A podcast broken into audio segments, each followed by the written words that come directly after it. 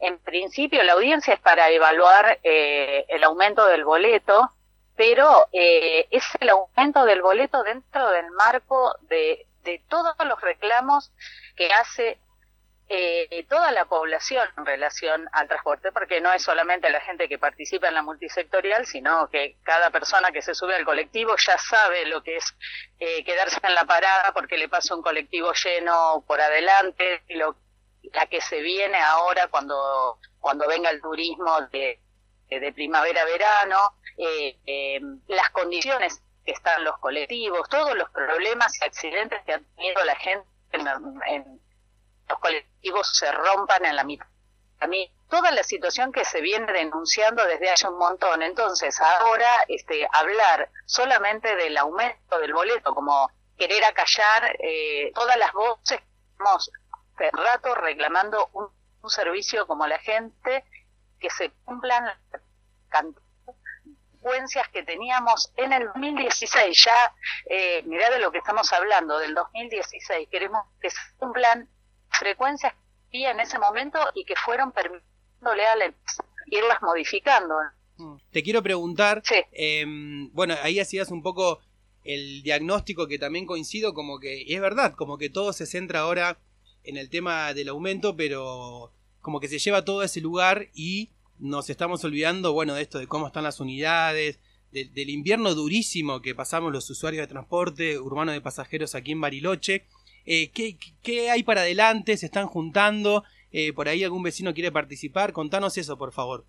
Hay tiempo para inscribirse hasta el día 13 y la, la inscripción esta vez va a ser eh, online. Entonces, cualquier persona que ponga audiencia pública, transporte, Bariloche, eh, y clique ahí, lo llevar directamente a un formulario y te van a, te van a devolver un un, un ticket, una información que dice usted es el, este, en la audiencia pública está en el número tanto y con tus datos, entonces ya sabes que quedas inscrito para poder expresarte, porque si bien, esto lo hemos hablado con, con, con la gente de la multisectorial, si bien parece que la audiencia pública es una es un acting, una, una, una cosa que se hace porque lo dice la Carta Orgánica, pero después ni siquiera el municipio ha cumplido las últimas audiencias públicas con la obligatoriedad que tiene eh, la parte de asesoría letrada de contestar una a una cada una de las exposiciones.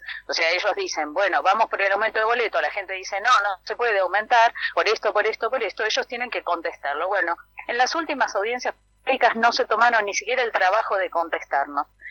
Aún así, me parece que no hay que perder ese espacio, hay que seguir exigiendo que la audiencia pública cumpla con todos los requisitos que tiene que tener y que nos contesten, pero ese espacio también de expresión y de visibilización de lo que la gente de la calle, la gente que realmente experimenta lo que es este, mi voz, eh, pueda decir eh, en un montón de detalles que las autoridades están ajenas y sordas a, a, todo lo que la gente puede expresar, ¿no? Como eh, no llegar al médico, que los niños eh, que van solitos a, a, la escuela se queden en una parada porque el colectivo no pasó, la, la, de un caño que se cae eh, arriba de la cabeza de, un pasajero, la puerta abierta eh, porque no cierra durante el invierno, digamos, todas las situaciones que, que vivimos a diario, ¿no? Mm.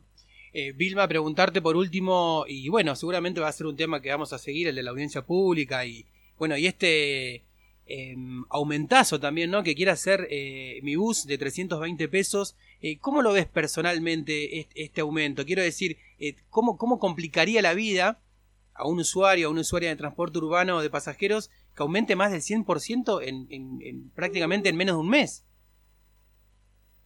Sí, el tema es que además de que aumenta eh, el 100%, lo que nosotros estamos diciendo es mostrame por qué necesitas que aumente el 100%, que aumente el 10% o que aumente el 500%. ¿En base a qué se, calculan esos números? Eh, nunca se mostraron los estados contables, nunca hubo peritajes contables sobre la empresa. Entonces, cada vez que se ha calculado un aumento, se calcula en base a acuerdos entre el Ejecutivo y la empresa y no en base a lo que debe ser, que son los números. O sea, cuánto le ingresa, cuánto le ingresa con los subsidios, cuánto, cuánto tiene de gastos, cuánto tiene de gastos de ruptura, cuántos, eh, cuántos seguros está pagando, cuántas eh, unidades tiene realmente y en qué condiciones funcionando, entonces hagamos un cálculo real. El, el tema es que siempre que hubo un aumento, nunca hubo un cálculo real.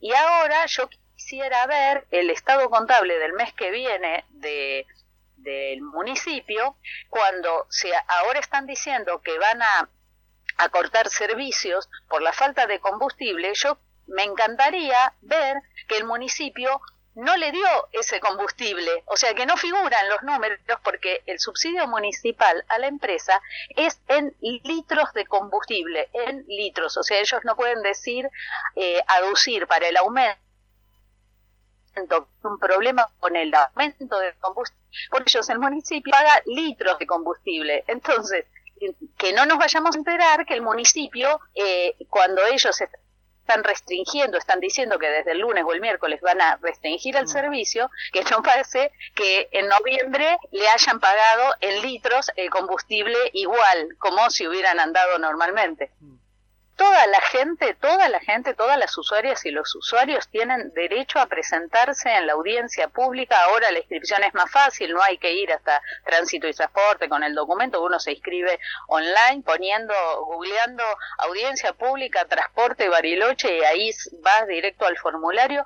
Y que es importante que toda la gente que, que, que nos quejamos, digamos, en los mm. programas de radio, eh, en, todos los medios, en el Facebook, eh, podamos ir a un lugar donde además va a estar el periodismo, donde además va a tener una implicancia eso que se dice. Puede no tener una implicancia en términos legales de los acuerdos entre el Ejecutivo y el transporte, pero sí para la población sí tiene una implicancia. Hay que ir a denunciar las situaciones que vive cada día y cómo se ha ido deteriorando y la falta de frecuencias que hay en algunos barrios que es abrumadora, porque una cosa es lo que pasa en el oeste y otra cosa es lo que le pasa a los barrios del sur. Es tremenda la situación que vive la gente en un lugar, en, en Bustillo, y eso no justifica nada. Tenés la oportunidad quizás, tal vez, de hacer dedo cuando vos vivís al fondo del pilar 2, no podés hacer dedo. Entonces, la gente está totalmente atada al transporte público en unas condiciones, con, con falta de horarios y de frecuencias que es de terror. Y eso la gente lo tiene que ir a denunciar, que la gente se presente en la audiencia pública, que sea abrumador eh, el testimonio de cada gente que padece este, este servicio. Vilma Castañeto, vecina de los kilómetros, bueno, integrante de la multisectorial por el transporte urbano de pasajeros de acá de Bariloche. Muchas gracias por tu tiempo y bueno, vamos a seguir el tema. Eh, buena, buena tarde. Te agradezco, Germán, por estar siempre tan, tan atento. Un abrazo. Buena tarde para vos.